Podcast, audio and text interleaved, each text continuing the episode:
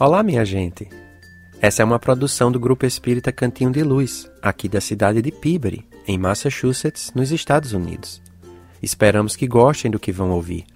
Pode ser uma palestra, um estudo, uma entrevista, uma conversa, uma música ou até mesmo só um sorriso ou uma gargalhada, mas sempre com bom conteúdo e um pouco de sotaque. Aproveitem, enriqueçam a mente e o espírito. Sempre.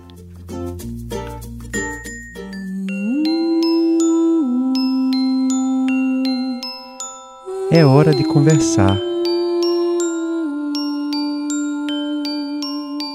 Um diálogo nos espera. Venha, junte-se a nós. É um bate-papo de filho para pai.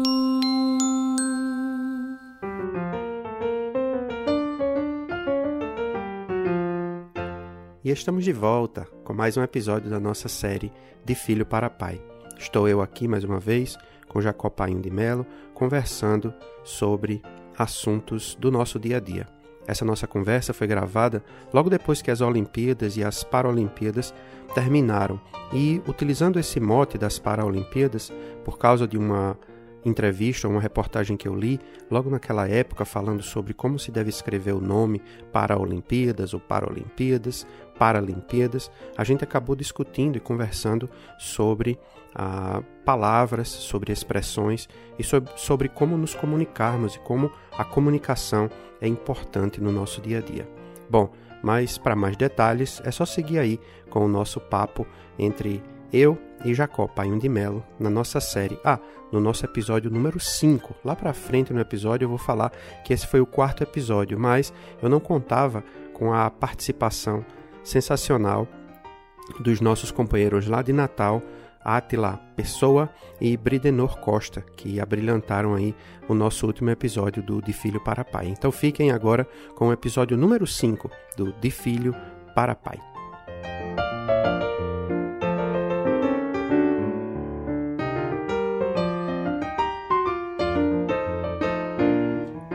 Olá, minha gente. Sejam bem-vindos a mais um Cantinho Cast. Hoje nós temos aqui de volta o nosso, a nossa série para parafrasear o, o, a, o grupo Blitz, quando ele dizia numa de suas músicas da série a série.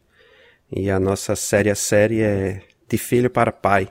Estou aqui hoje mais uma vez com o meu pai, Jacó Painho de Melo. Seja bem-vindo, pai, mais uma vez. Oi, filho, tudo bem? Deus te abençoe. E a todos que nos escutam, né? Esse pessoal tá, tá, tá ouvindo o que, que a gente fala e por isso mesmo a gente tem que ter cuidado do que fala, né? Tem que brincar de uma forma sadia sempre. E ainda bem que a gente tem esse hábito de brincadeiras sadias. Mas estamos aqui, vamos lá. O que, é que você deseja falar hoje? É isso aí. Bom, a gente tá mais uma vez, né? Terminamos a, a as Olimpíadas, dessa vez as Paralimpíadas. E para a gente encerrar essa primeira, esses primeiros quatro, quatro programas da nossa série, eu estava dando uma pesquisada sobre as, as Olimpíadas e sobre as Paralimpíadas e me deparei com um tema que eu achei que seria interessante, que apesar de não lidar diretamente com a Olimpíada, com o esporte em si, é, lida com um, um tema que que eu acredito ser muito importante para a gente espírita, mas para todo mundo, né? que é, é, acerca de definições. O que é que a gente quer dizer com coisas quando a gente está falando sobre aquelas coisas? E a, o tema, isso me chamou a atenção, foi quando estava lendo, né? e a gente vê nas transmissões das Olimpíadas em, em português, muita gente falando das, das Paralimpíadas.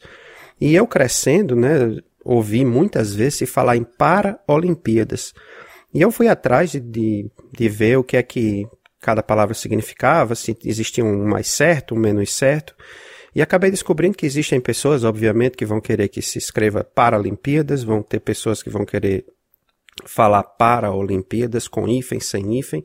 E alguns gramáticos disseram que o termo mais correto ou mais adequado, de acordo com a história da língua portuguesa, seria para Olimpíadas, tudo junto, sem hífen. Ah, desde que nós nos entendamos sobre o que é que a gente está falando, a gente acaba sabendo que ah, o termo que for mais utilizado com o passar dos anos vai ser o termo que vai ficar é, queiramos ou não, gostemos do termo ou não, e a gente tem várias palavras aí que foram modificadas na história, porque uma palavra foi mais usada desse jeito ou daquele outro jeito. E por que, que isso me chamou a atenção? Porque lá no centro, e eu estava falando isso para o senhor ainda há pouco, antes de a gente começar a gravar, a gente está é, começando a reestudar o Livro dos Espíritos com com a turma inteira, né? Estamos ali no comecinho, na introdução na, passamos da parte 1, da parte 2 da introdução, onde Kardec diz aquela famosa frase, eu não sei decorada literalmente, mas onde ele diz: para coisas novas precisamos de termos novos, para que a clareza da linguagem né, permita que nós nos comuniquemos bem. E é quando ele define espiritismo, né, ou, e, e espíritas ou espiritistas, aqueles que seguem a doutrina espírita. E logo depois ele vai falar sobre alma né, dizendo que já que é muito complexo o termo alma, porque existem várias definições e a gente precisa se entender sobre o que é que a gente está falando. Desde que uma pessoa fale alma e a outra pessoa saiba o que é que eu estou falando, o que é que eu estou querendo dizer, não existe problema nenhum, existiria problema nenhum. Mas o que é interessante, ou é, felizmente ou infelizmente, a gente ainda tem muita dificuldade de comunicação no mundo. Muitas vezes a gente entra em conflitos por causa de palavras, porque uma pessoa disse uma palavra e para uma pessoa significa uma coisa e para outra significa outra coisa, e a gente acaba se magoando, acaba é, magoando o outro, muitas vezes sem nem saber né, que está magoando. Né? O, que é que o, senhor, que é que o senhor teria a dizer nesse caminho aí para a gente começar a nossa conversa? Veja bem, eu estava me lembrando de Confúcio, Confúcio, lá estou metendo um N onde não existe, Confúcio, que ele dizia assim: não importa se vamos devagar, o importante é não parar. Colocando isso dentro do, desse contexto que a gente está falando, é, importa sim o que, que a gente fala, como fala, mas é mais importante que a gente consiga se comunicar. Agora, Allan Kardec, como sempre, ele, ele pegou algo que ele sabia que de uma forma ou de outra nós iríamos nos deparar com isso: a, a criação de neologismos ou a interferência em palavras já bem conceituadas, se atribuindo agora a ela novas abordagens, novas definições. Creio eu que no nosso meio espírita, a gente hoje vive uma confusão parcial por conta dessa situação. Então você veja, a gente começou aqui, onde a gente encerrou Paralimpíadas, quando eu ouvi a primeira vez, me arrepiou isso. Digo, nossa, que coisa errada. O cara, eu já estava, como você, acostumado com Paralimpíadas. Então era Paralimpíadas, aí de repente tinha um outro locutor dizendo Paralimpíadas. E dá um, uma confusão, apesar de que as três expressões levam para um mesmo sentido, mas não deixa de ser meio assintoso o sentido da, dessa mudança, parece que fica forçado, alguma coisa do tipo. O ideal mesmo é a gente deixar o tempo definir e a gente se entender. Eu já fui traído. Eu estava comentando com um amigo, mas eu estou gostando dessas Paralimpíadas. Ele disse: dessas o quê? Eu digo, tá bom, você quer que eu diga como? Aí a pessoa deu uma risada, porque ela estava me provocando, né? Sabia que eu não gostava da, da expressão nova. Eu digo, tá bom, então, sem problema, você quer que eu diga como? Só basta que você me diga isso. Em Espiritismo, a gente, por exemplo, tiver uma palavrinha bem comum que reina uma confusão danada em cima dela, intuição. O que é intuição? Ah, intuição é um negócio que veio em mim, não sei de onde, sim, mas como foi que veio? Não, eu não sei. Será que intuição é mediunidade? Ah, é mediunidade, sim. Não, não é. Porque é uma intuição assim. Eu não sei se é coisa da minha cabeça. Peraí, a intuição é coisa da sua cabeça. Eu, como lido muito com magnetismo, a pessoa diz: Ah, minha mão parou por intuição. Aí o outro já apela, diz: Não, minha mão parou porque o espírito segurou minha mão. Mas segurou como? Não, segurou assim, eu tive a intuição de que ele segurou. Então você veja que essa palavra intuição, ela começa a confundir. Você quer dizer uma coisa, mas não quer assumir que está deduzindo, aí você já disse que foi uma intuição. E olha, quantas palavrinhas a gente tem hoje que são bem trocadas. Por exemplo, uma outra. Allan Kardec, ele sempre expressou vontade. Você tem que ter vontade. Para o que você quer fazer, você tem que ter vontade. Quando ele define que não é nem ele, é Agostinho, no Evangelho, no capítulo 19, quando ele define fé, ele diz que fé é a vontade de querer e a certeza de que essa vontade pode obter satisfação. Você veja, ele numa única frase entra a vontade duas vezes. No meio espírita hoje, onde Allan Kardec colocou vontade, nós colocamos boa vontade. A, a, lógico que a gente diz assim, não, mas você sabe o que é que eu quero dizer. Bom, saber eu sei, só que uma coisa é totalmente diferente da outra. Boa vontade tem dois sentidos, pelo menos de imediato. Boa vontade como sendo um sentido de generosidade, e que aí difere do que Allan Kardec colocou, e boa vontade nesse sentido, você tem uma vontade boa. Sim, mas Allan Kardec não falava de nenhum desses dois sentidos, ele falava de vontade e vontade. E quando ele reforça nessa definição de fé, vontade de querer, então tira qualquer sentido que a gente atribui a, ao boa vontade. Então, boa vontade, eu até costumo dizer, quando você tem boa vontade, você às vezes até quer fazer uma coisa, mas com boa vontade apenas, qualquer coisa lhe desmotiva. Quando você tem vontade, você sofre as consequências, passa por cima, mas você vai onde você quer. Então, essa questão de, de, de sentido de palavras, o uso das palavras, ainda que seja justo que tudo se modifique, tudo se adeque, tem horas que é complicado. Eu me lembro bem, eu acho que você nessa época até você também acompanhava um pouco um programa do Pasquale Neto que ele tinha na televisão, ah, sim, nossa era, gramática. É, no, minha língua portuguesa, alguma coisa é, assim, é isso. Isso? Em que ele faz algumas considerações, às vezes, bem legal. Ele coloca uma música e aí comenta um trecho da letra da música. E ele colocou uma música de Roberto Erasmo Carlos, que eu não me lembro exatamente agora qual é a frase, mas que aí ele diz assim: olha, essa composição, nessa oração, é, em, em, português é, escorreito está errada. Mas eu não posso dizer que Roberto Carlos e Erasmo Carlos erraram. Então, isso que eles disseram vai se tornar um português coloquial e que, portanto, já não é passível de ser considerado como errado. Mas era visível o mal-estar dele, sabe? Ele, ele disse: bom, porque se não pode dizer que está errado, então por que, que você comentou? E se você comentou, é porque você queria dizer que estava errado. Então, você termina mudando e muda às vezes de uma forma, uma forma estranha, né? Uma conjugação, no caso na música, era um erro de conjugação. E, e como é que fica? Agora você vai muda a palavra, muda o sentido de palavras. E enquanto está numa música, enquanto está num bate-papo, como hoje a gente digitando, quem digita mensagem nos WhatsApps da vida, é, é, é, quase que um terceiro idioma né, que a gente fala ou que escreve. Mas todo mundo se entende. Agora, se você escrever um livro tudo com aquilo, você já viu que não vai ter um editor, pelo menos por enquanto, que queira publicá-lo, né? E Exato. se você vai falar isso de espírito, de espiritismo, de religião, não tem jeito, você tem que ter uma base segura, porque senão vai desentender tudo. É verdade. Quando a gente está estudando né, uma coisa, a gente, é, aí onde a gente precisa realmente ter mais cuidado para a gente saber do que está falando. Num dia, não é na coisa coloquial, na coisa do dia a dia, eu acho que essa que é a grande diferença do que o professor Pascoal tá, tá, falou, né?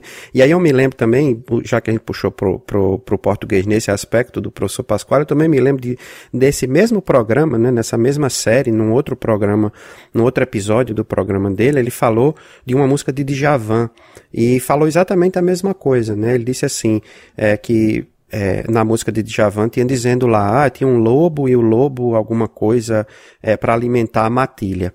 Né? E aí ele disse assim, bom, é, Djavan fez isso porque ele está querendo rimar, né? Porque aí fala lá armadilha, ilha, alguma coisa assim, e aí para rimar com, com ilha e com armadilha, encontrou matilha. Só que matilha é coletivo de cachorro, né? Não é coletivo, coletivo de lobo, né? E é interessante porque é, Alcateia, que é coletivo de lobo, mas obviamente que não ia rimar com armadilha nem com ilha, né? E aí é interessante porque é, a gente entende o que é que ele está querendo dizer, né? Ele está tá querendo dizer que é um coletivo, que é um grupo de, de pessoas. Então, só que, de, de, no caso aí de lobos, né? Mas ele usou a palavra porque na, na, na poesia dele ele precisava daquela palavra.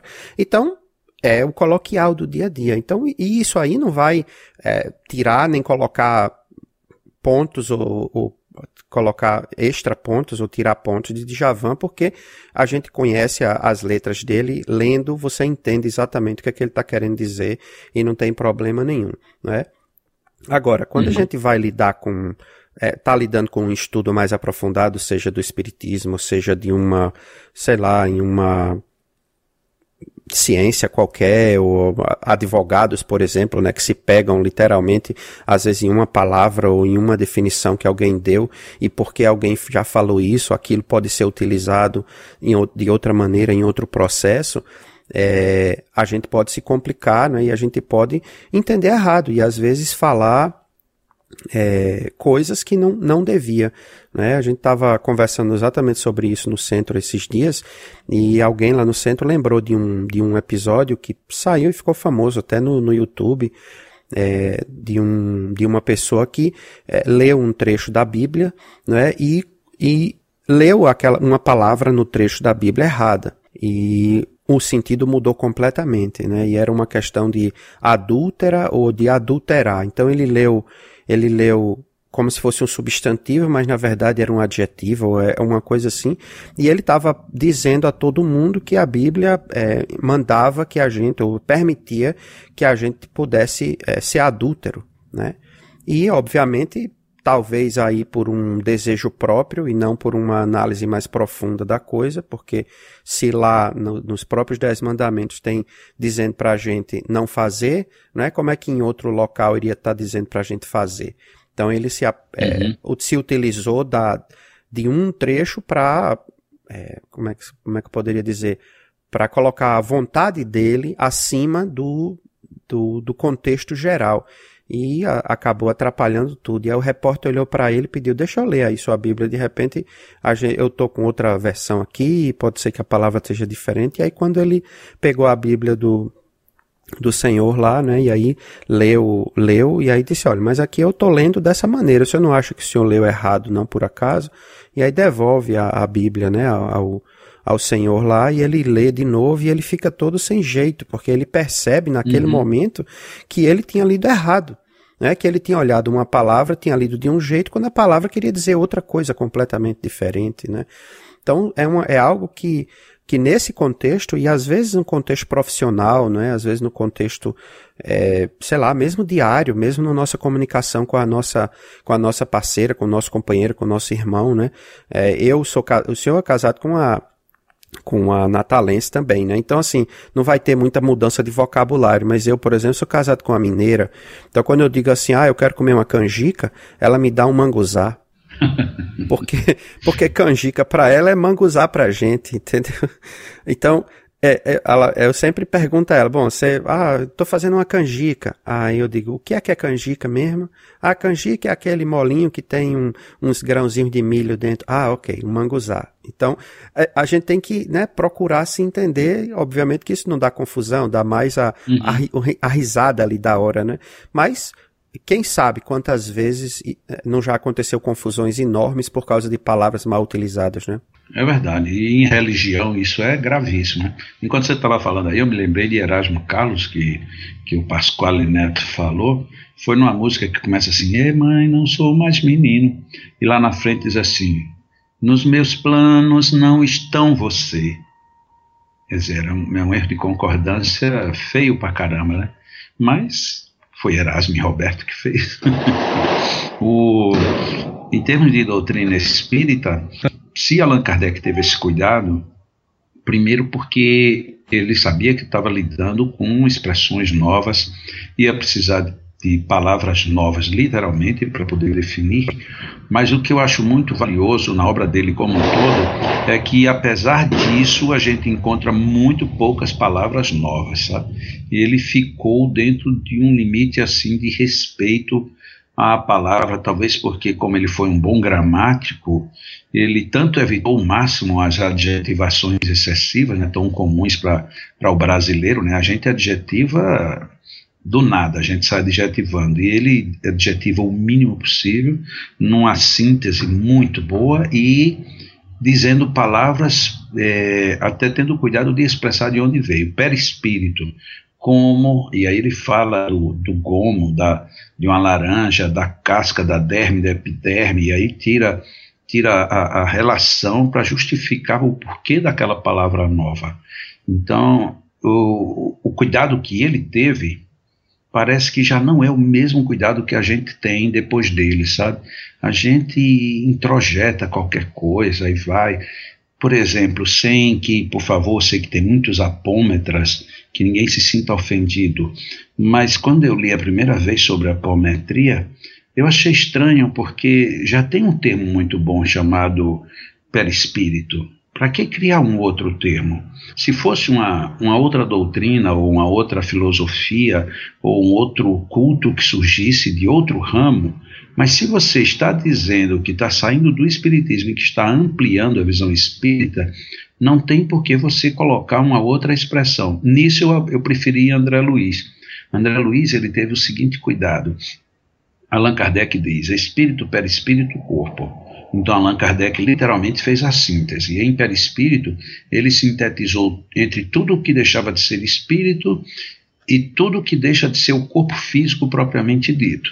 Então, tudo que estava nesse intermédio, ele chama de perispírito. Exato. André Luiz, de repente, ele coloca um corpo mental e um corpo vital.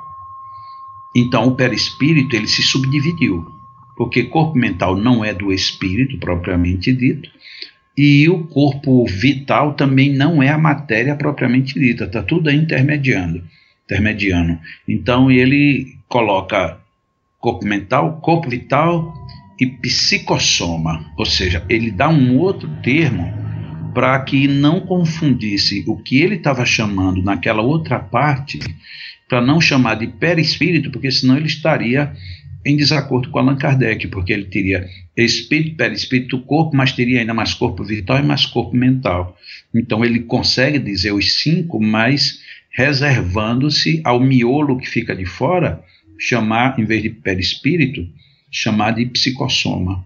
Ou seja, esse cuidado que eu nem sei como é que o espírito André Luiz teve essa, essa sacada de dizer isso desse jeito, mas o como é relevante a gente perceber que nós tratamos de coisas diferentes e precisamos ter o modelo de Allan Kardec, buscar expressões diferentes. Eu tive uma dificuldade muito grande quando escrevia o livro O Passe, quando eu precisei falar de um elemento que é comum no que a gente chama de passe espiritual.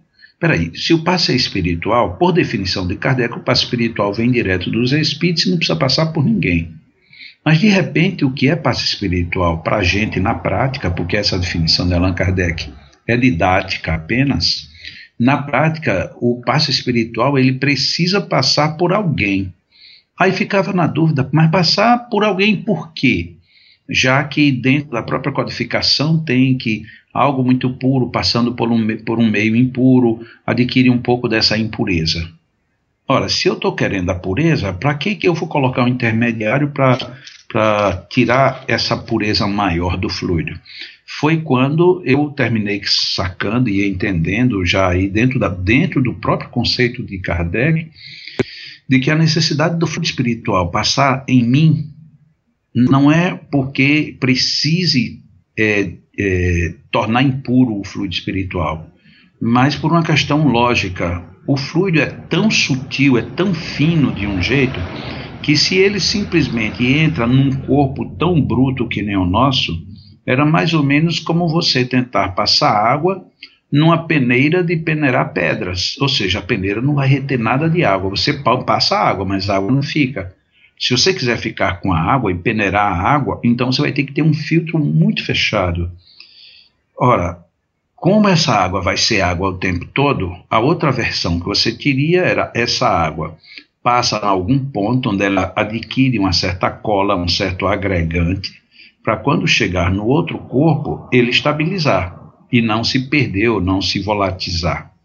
Então aí eu tive uma dificuldade enorme, foi praticamente foi a única palavra que eu criei e confesso honestamente, foi uma palavra muito feia, que é a cola psíquica.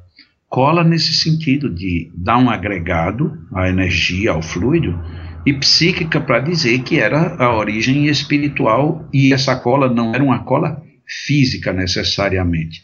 Então, há uma necessidade, às vezes, de você expressar uma palavra nova, mas no livro Passe, eu inclusive abri um tópico inteiro para explicar de onde veio essa cola psíquica. Porque senão, se eu jogasse ali qualquer outro nome, que poderia procurar um nome sofisticado, mais elaborado, mas iria complicar a vida de todo mundo. Então, é, de uma certa forma, eu procurei me assemelhar na, no que Allan Kardec queria. E principalmente quando ele usou a palavra perispírito. Eu quis dar uma ideia bem próxima e de, de fácil assimilação, e não deixar aquela coisa aí esdrúxula, solta, como às vezes a gente vê em obras novas obras de outros autores, que é uma profusão de nomes, de títulos, de definições, é um negócio tão complicado que eu fico realmente preocupado dizendo assim, esse pessoal parece que não leu Kardec, parece que Kardec está fora do contexto. É, aquela história, né? Quando é uma coisa realmente nova e que precisa de uma definição nova, é exatamente assim que ele começa o livro dos Espíritos, né? Para coisas novas, são precisos termos novos. Então, se não, se a gente não encontrou ainda um nome, uma palavra para aquilo que é novo e que ninguém definiu ainda, eu vou e procuro definir um termo ali, como o exemplo, eu acho, do perispírito é sensacional, porque além da palavra ser muito é, simples, vamos dizer assim, porque são fazem fa, os os pedaços dela são, são fáceis da gente entender, né? Porque a gente já fala com uma certa frequência. É, tem sentido, ou seja, tem uma, uma explicação por trás e uma explicação didática, né? Que é a história do para-olímpico, né? Ou seja, é, e para que é, tirar coisas se a palavra já existia, né? Para que é, atualizar coisas sem necessidade? Mais uma vez, é, obviamente cada pessoa vai ter o seu julgamento e a depender como o próprio professor Pasquale falou, se for muito utilizado, vai ser modificado mesmo e a gente não tem muito controle sobre isso, né? Às vezes eu falo até assim, é, para mim mesmo, porque eu também já, já fui muito chato com isso e ainda sou até sobre um certo aspecto, mas as pessoas dizem, ah, mas é muito neologismo, aí você pega a palavra americana ou inglês e aí transforma para o português. Diz, ó, a gente fez muito isso no passado, só que hoje a gente já não, não, não pensa mais nessas palavras que foram transformadas é, para o nosso dia a dia, porque a gente já, já, já cresceu ouvindo. Então, para usar uma palavra que eu gosto sempre de usar, né? É, a gente tem a ideia do, do forró, que não é muito bem, mas, mas tem uma outra que eu acho que é muito interessante, que é a palavra whisky, né? Da bebida uhum. e tal, ninguém está fazendo apologia à bebida nenhuma, mas uhum. a palavra em si, né? A palavra whisky em inglês, ela tem W, tem H, tem Y, tem K, tem... Aí a pessoa começou a escutar aquela palavra e disse, mas como é que eu vou escrever isso em português? Ah, a pronúncia a gente pode deixar do mesmo jeito. Como é que a gente escreve então? Ah, vamos escrever como a gente escuta. E botou um U um I, um S, um Q, um U e um E, whisky. Ah, é feio escrito. Talvez fosse feio para as primeiras pessoas, mas hoje, quando a gente olha, ela é uma palavra que faz parte do dicionário. Se você escrever, se a gente escrever e olhar para a palavra, não faz diferença nenhuma, porque ela é completamente dentro do, do, do nível da pronúncia que a gente precisa da palavra. Então, agora, se fosse já uma, uma coisa que existisse, né? Vamos supor que, sei lá, na Índia tivesse uma fruta e a, o nome da fruta fosse, sei lá, ispo. Que fruta é essa? Ah, não sei que fruta é essa. Ah, vamos chamar de ispo também. Aí você chega no Brasil, e aí você chega no Brasil e essa fruta ispo fosse, sei lá, uma goiaba. Mas por que, que eu vou chamar goiaba de ispo se eu já, no Brasil, já chamo de goiaba? Para que dar um novo nome? Para que... E a, a, gente, às vezes, né, se, se, se complica se complica por isso, que não foi o caso do que Kardec fez, né? Foi exatamente o oposto. Uhum. Não existia palavra para isso. A própria palavra mediunidade, né? A, a palavra mediunidade, a, a, aqui nos Estados Unidos ninguém praticamente nem fala isso. Se fala de channeling, né? Que é basicamente a, a palavra que se usa para falar uhum. da comunicação entre os, os, os, desencarnados e os encarnados. É, mediumship é uma, em inglês, é né, uma palavra supostamente nova. E mediunidade, que Kardec fala, também é uma palavra nova. É uma palavra que ele se utiliza ali, cria ali a palavra enquanto ele está escrevendo e a palavra começa a fazer parte ali e faz todo sentido, porque tem o sufixo, tem o prefixo, tem a junção de tudo, então é verdadeiramente um neologismo, né? Mas por quê? Porque era necessário que aquela palavra surgisse, é como aí como o exemplo que o senhor falou da cola psíquica, né? Que ninguém tinha falado disso antes, ninguém tinha explicado isso antes. Ah, então eu vou falar disso aqui. Com qual que nome eu vou dar isso aqui? Ninguém nunca falou, nunca encontrei nenhum nome para isso. Bom, o nome que me veio à cabeça agora foi esse. Se daqui a 20 anos, 30 anos, alguém criar uma palavra para isso, uma palavra específica e não uma, uma expressão, né? Porque cola psíquica não é uma palavra, né? Assim, uhum. é uma expressão. Uhum. Vai que alguém cria uma palavra e substitui por uma palavra em si só. Uhum ok, vai, vai substituir depois, mas, mas foi uma necessidade. É, o que, e aí eu volto para o livro dos Espíritos, no começo, quando Kardec está falando da alma, quando ele diz assim, mesmo que a, a, a alma não existisse, mesmo que não existisse esse, essa, a, a alma, o espírito não existisse, mas alguém pensou a respeito, eu precisaria dar um nome a isso. Porque a partir do momento em que aquela palavra ou aquele conceito surge na mente de alguém, como é que eu vou explicar aquilo para alguém se eu não der um nome àquilo? Então a palavra, né, ela faz parte, assim, da, da necessidade nossa de, de se comunicar e de se entender bem, né? E daí essa, essa, essa luta e essa batalha que a gente tem para verdadeiramente estabelecer é, o que é que cada coisa significa e se, se entender. O senhor, o senhor lembra de alguma, de alguma história, que seja engraçado ou não, alguma história que, que tenha, tenha é, mais alguma história que tenha essa confusão linguística assim na comunicação entre duas pessoas, entre, entre dois, sei lá, duas instituições? Ou, o senhor lembra de alguma história assim, não? Não, eu, eu sei que até existe, agora, agora eu não me lembro. Agora eu sei que eu lembro assim, é, que quando você viaja, depende de onde você vai, você tome cuidado. Porque o que é extremamente comum no teu lugar já não é comum no outro, desde, e principalmente no campo da saudação pessoal. Né? Então não é nem só a palavra. É, um dia eu estava falando com um descendente de japonês e ele disse: é, vocês usam às vezes uma palavra pensando que vocês estão definindo uma saudação. E não é. Eu nem me lembro como é que foi a história. Que vocês dizem sayonara para tudo, mas se você for lá, vocês vão ver que não é desse jeito. É, ficou a palavra mais comum. E, e, e quantas confusões já aconteceram por conta disso, né? Você usar uma palavra que, que não quer dizer, ou então você usar um, um, um sentido comum que para alguém é agressivo, né? Eu me lembro que eu tinha um cunhado que o nome dele era Francisco, é Francisco. E ele não aceitava que ninguém chamasse ele de Chico. Mas é quase que impossível no Brasil você chama, não chamar um Francisco de Chico. E para quebrar isso foi complicado, porque ele não aceitava de jeito nenhum que ele não era Chico, ele era Francisco. Então você quebra uma tradição, você quebra um. porque tenta quebrar um padrão, quando esse padrão já não tem mais como ser revertido. Mas tem, tem situações sim aqui, pega de surpresa assim, a gente não lembra, mas eu conheço algumas histórias assim de que você usa a expressão trocada e, e, troca tudo, né? E às vezes dá confusão. É, eu me lembrei de um agora, fala, falando rapidinho, eu me lembrei de um agora, é, tentando lembrar e consegui lembrar de uma que não é necessariamente palavra, mas é uma, uma pequena história, que é, é era acho que até passou numa propaganda de um refrigerante no Brasil, que era o é, mãe só tem uma, né? Que é a ideia de que né, a mãe é muito importante, né? E a mãe só tem uma, né? E aí vai a propaganda toda passando a importância da mãe, não sei o quê. E aí chega o menino, entra na cozinha e pede para pe pegar o refrigerante lá na, na, na, geladeira. E aí o menino grita lá de dentro, né? Que era para pegar duas ou três, né? Para as visitas, alguma coisa. E o menino grita lá de dentro: Mãe, só tem uma. Né? Você só tem uma vasilha do refrigerante, né?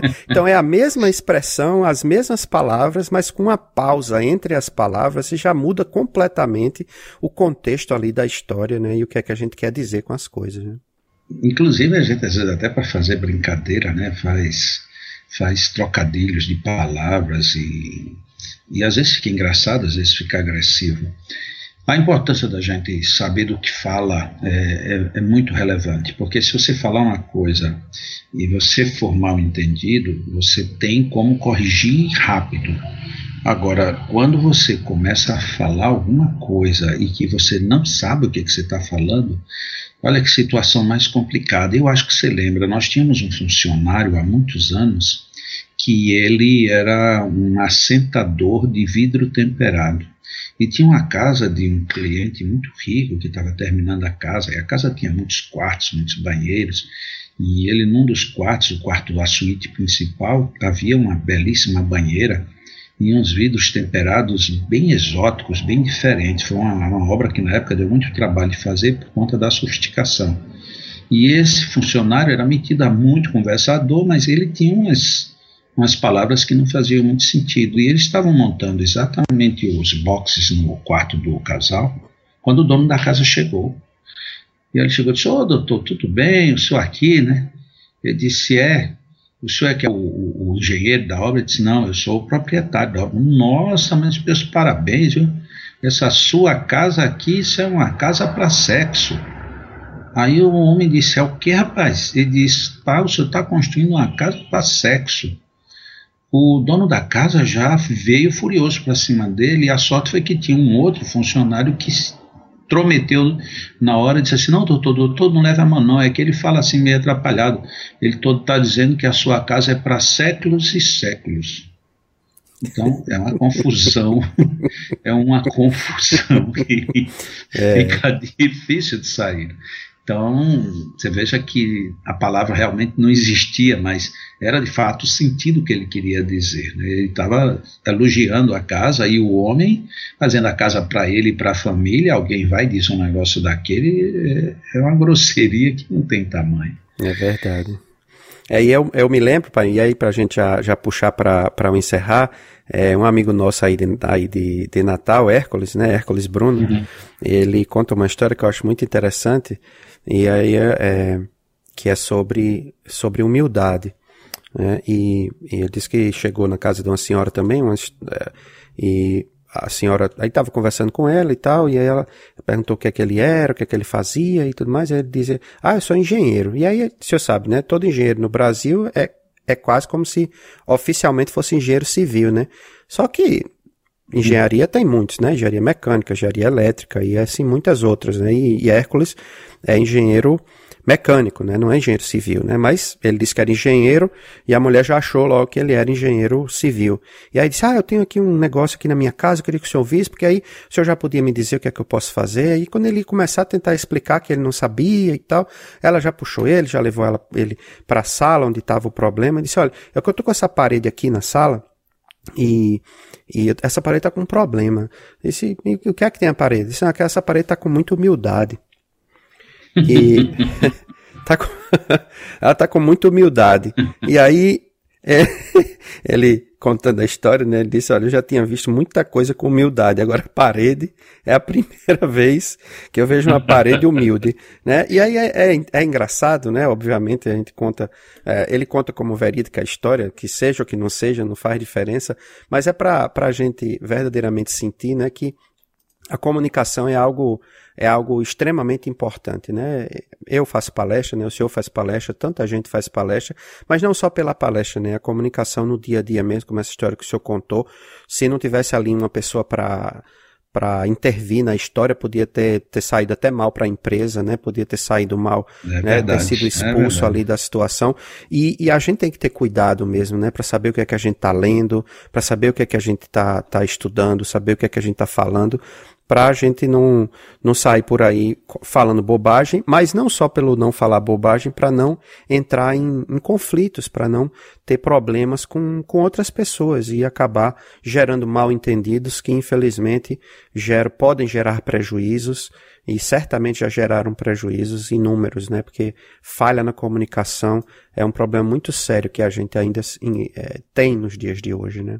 É, e um último problema, Mackenzie, que acontece é que como tanta gente hoje usa as expressões erradas, as palavras erradas, muitos vícios de linguagem, quando alguém fala de uma maneira mais vamos usar uma palavra pouco como mais escorreita, é, começa a surgir as pessoas que não gostam, né? E não gostam não é só porque não entendem.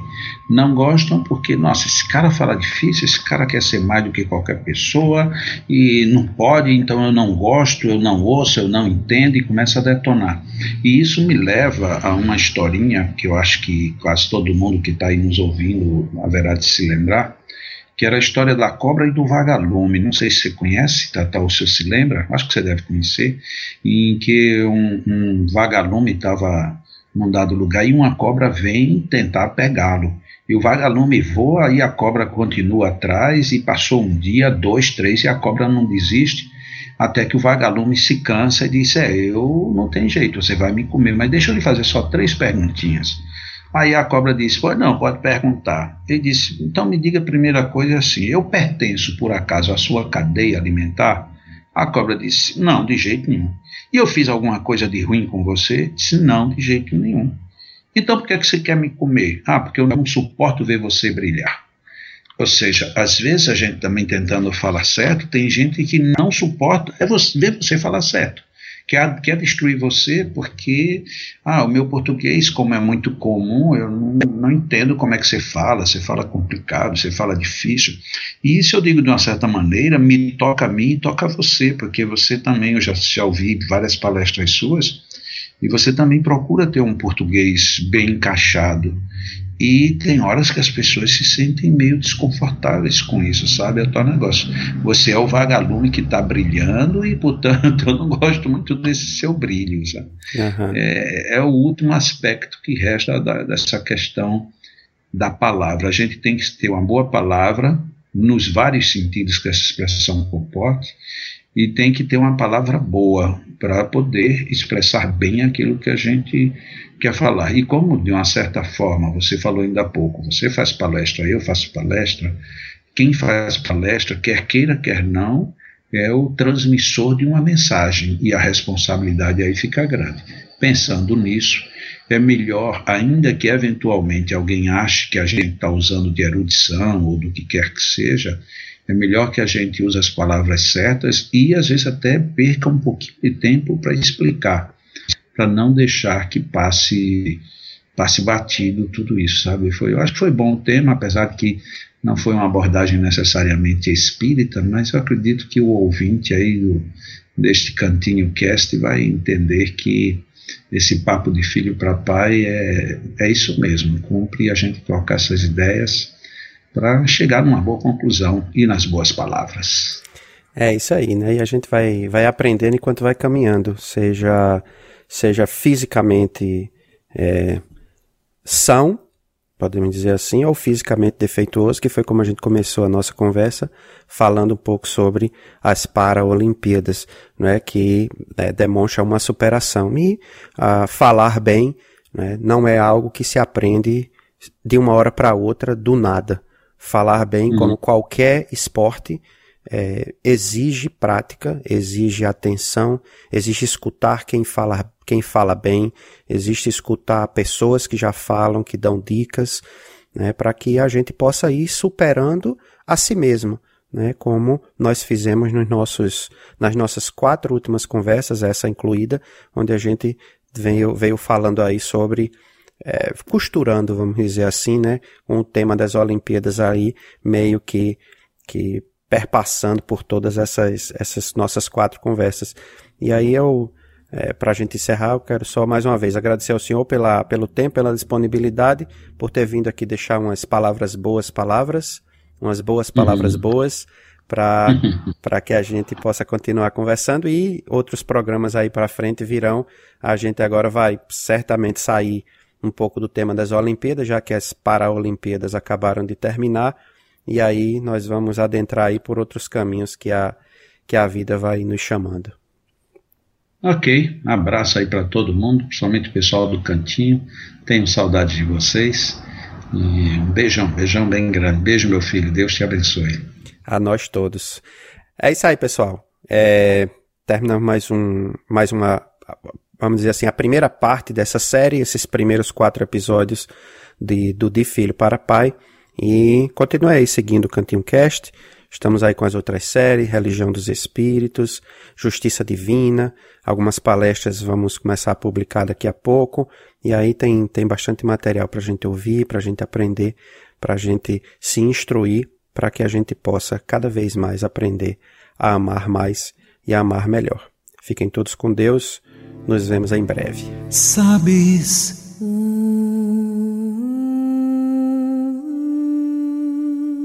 Te quero bem.